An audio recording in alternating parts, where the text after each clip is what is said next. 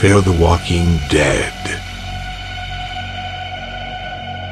The weekly recap with zombies and other stuff on DRR.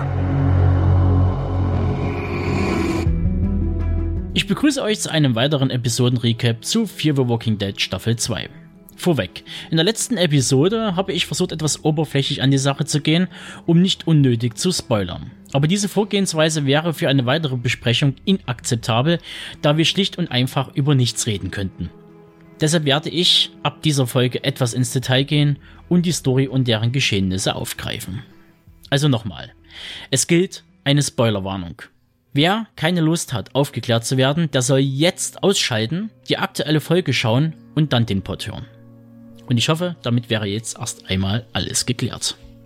Die erste Episode Monster konnte, was die Zuschauerzahlen anging, an das Finale der ersten Staffel anschließen und mit 6,6 Millionen Zuschauern nur marginal eine Einbuße verzeichnen. Somit blieben Fear the Walking Dead die Fans treu und wohnten dem Staffelauftakt bei. Dieser wurde zudem mit überwiegend gemischten Pressestimmen von gut bis sehr gut begleitet. So erreichte die zweite Staffel bisher ein Rating von 7,3 auf der IMDb, 68% auf Rotten Tomatoes und nur einen Score von 54 auf Metacritic. Ich nehme mal fast an, dass sich diese Zahlen an den Leuten ausrichtet, die nach dem Finale der ersten Staffel nicht mit Kritik und reichlich Hate in den Kommentaren sparten. Ich kann mich dem definitiv nicht anschließen. Obwohl es die aktuelle Folge aufgrund des ereignisarmen Plots nicht leicht haben dürfte, neue Zuschauerzahlen zu generieren. Jedoch bekommen wir etliche Informationen geliefert, die einige Schwächen wieder ausbügeln. Aber eins nach dem anderen.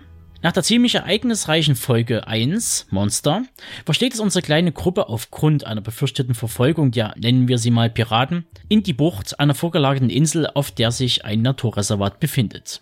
Dort beschließen sie kurz auszuharren, bis die Verfolger das Radarsignal der Abigail verloren haben. An Land angekommen lernen sie in der dort ansässigen Ranger-Station George und seine Familie kennen. Diese haben sich seit dem Ausbruch dort verschanzt und versuchen autark über die Runden zu kommen. Doch auch hier scheint nicht alles zum Besten bestellt. Misstrauen und eigenbrötlerisches Verhalten, das sich in Georges These der natürlichen Auslese gründet, sorgt schnell für eine bedrückende Stimmung.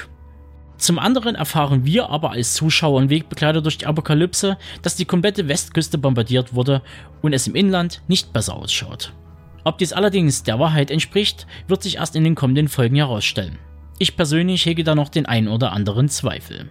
Während also Travis, Madison, Daniel, Ophelia und Christopher auf der Insel verweilen und froh darüber sind, wieder festen Boden unter den Füßen zu haben, bekommen wir dank Vater Salazars Misstrauen gegenüber allem und jedem und aufgrund seiner Schlösser-Knack-Skills ein paar Informationshäppchen zum Plan von Victor Strand präsentiert. Zum einen hat er eine Vollautomatik gebunkert, die Reise der Abigail geht Richtung Mexiko und des Weiteren ist Strand nicht der Halter der Yacht. Was jedoch keine große Überraschung darstellt, zumindest nicht für mich. Zeitgleich kommt dann auch den Ausflügern langsam aber sicher Zweifel an George's Survival of a Fittest Einstellung. Spätestens, als dann seine Ehefrau im Gespräch mit Madison diese bittet, die zwei Kinder mitzunehmen, da sie für sie keine Zukunft auf der Insel sieht, wird einigen klar, dass da was im Argen liegt. Ihre Befürchtung ist, dass die Kinder sich infizieren und dann Georges, wer krank ist, wird erschossen, Regel zum Opfer fallen. Diese Befürchtung wird sich bestätigen, als Nick auf der Suche nach Medikamenten auf die Powerpills, wie die Kinder sie bezeichnen, stößt und sich eins und eins zusammenreimen kann. Nick informiert Travis und Madison, die daraufhin beschließen, die Kinder mitzunehmen. I think this asshole's planning on Jonestown his whole family. What? I found pills in his office. I think it's poison.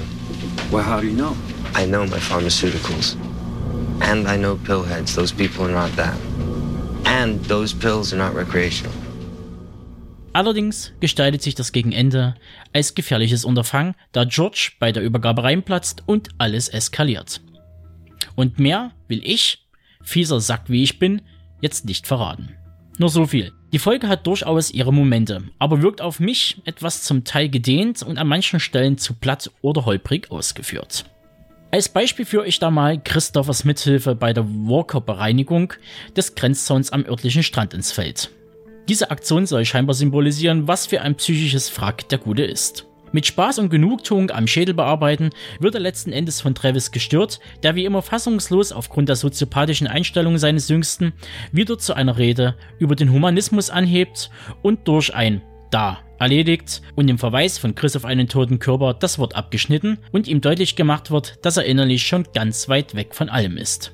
Diese Momente, die auch schon in der ersten Staffel zum Tragen kamen und auch ihre Berechtigung besitzen, wirken nach dem zweiten, dritten Mal leider ziemlich aufgesetzt und willkürlich eingestreut. So nach dem Motto, okay, wir brauchen jetzt mal wieder kurz etwas Drama. Hm, lass uns doch nochmal den Psycho Chris aktivieren. Der soll was kaputt schlagen und dann von seinem Vater zurechtgewiesen werden. Sorry, sowas möchte ich zukünftig besser geschrieben sehen. Ansonsten ist die zweite Folge, wie All Fall Down, wie eingehend erwähnt, recht aktionsarm, aber das soll mich nicht weiter stören. Solange man sich nicht in Nebensächlichkeiten verliert und den Seifenoper-Charakter mancher Walking Dead Folge imitiert.